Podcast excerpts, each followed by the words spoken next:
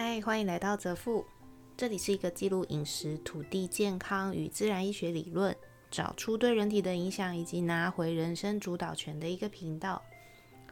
不花一次不长一智，主要是在记录我这七年回春挑战的路上遇到的值得与不值得的花钱经验。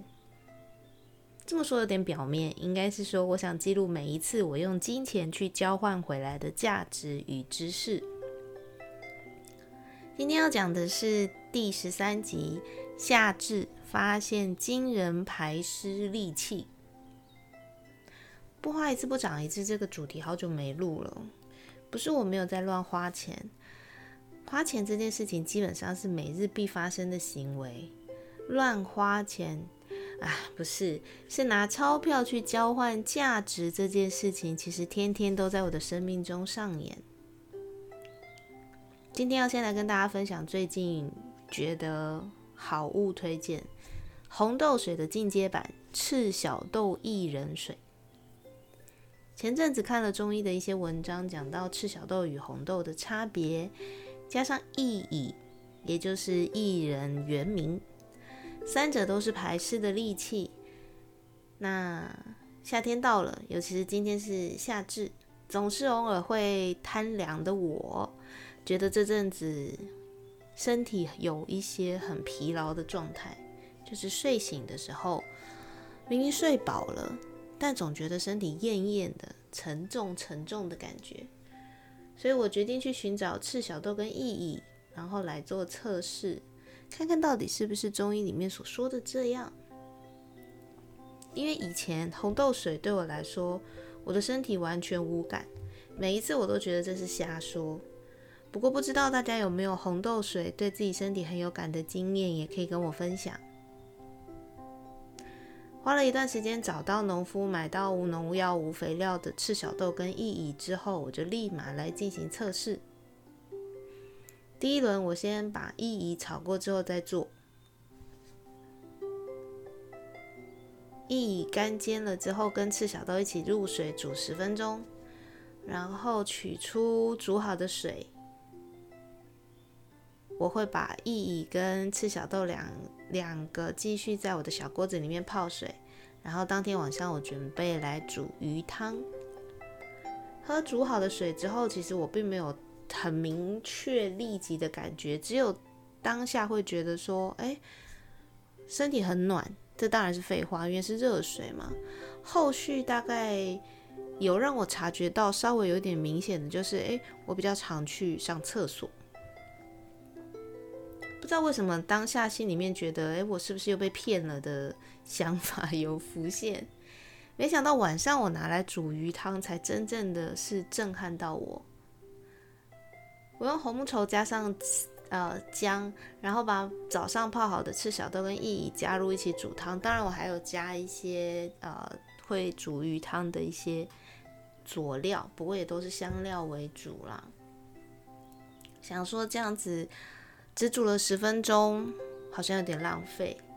那一起煮汤，两个都是比较没有味道的东西，应该也不会影响什么口味。除此之外，因为这一次意怡跟赤小豆的取得价格真的有点高，所以心里面会觉得说要好好的利用。鱼汤煮了四十分钟之后，我就开喝第一碗。不夸张，在我已经运动完了之后，洗完澡了，吹好头发，我才开始喝第一碗鱼汤。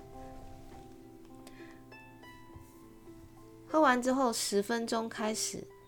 我的额头、太阳穴腋下、前胸后背，包含胸线的下方，还有膝盖后方的淋巴位置，通通开始排水。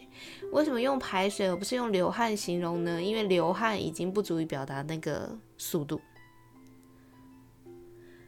不信邪的情况下，我继续把后面的汤喝完之后，大概半个小时之内都持续从以上的部位排出水。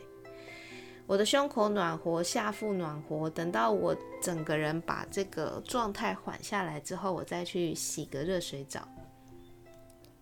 隔天早上起床，一个神清气爽，真的让我觉得天哪，这个组合也太神奇了吧！当然也有可能是我这阵子真的太湿，所以才会在第一次接触的时候有这样的状况。所以接下来后续我连续煮了三天，没想到三天都一样。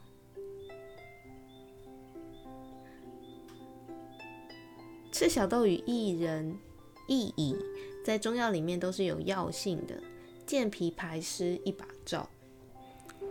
也有可能我找到的农夫，因为他种植的是原生种的关系，更有效用。所以让我想在这边跟大家分享。假设你总是有下半身水肿，不容易流汗，每天都觉得身体很重，或是疲劳的状态，可以去找赤小豆跟薏苡一起来煮看看。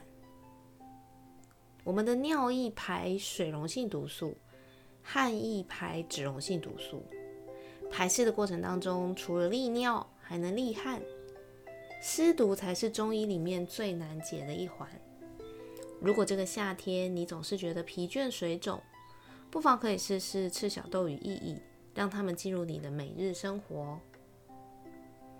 我是用一比一比二十的比例在煮赤小豆、薏苡水，后来我也试过了生薏仁直接煮，效果更好。煮水十分钟之后，我会再焖五分钟，然后取水喝了，剩下的可能等晚上煮汤或者煮粥喝掉。如果大家有兴趣的，可以在夏令的节气内好好试试。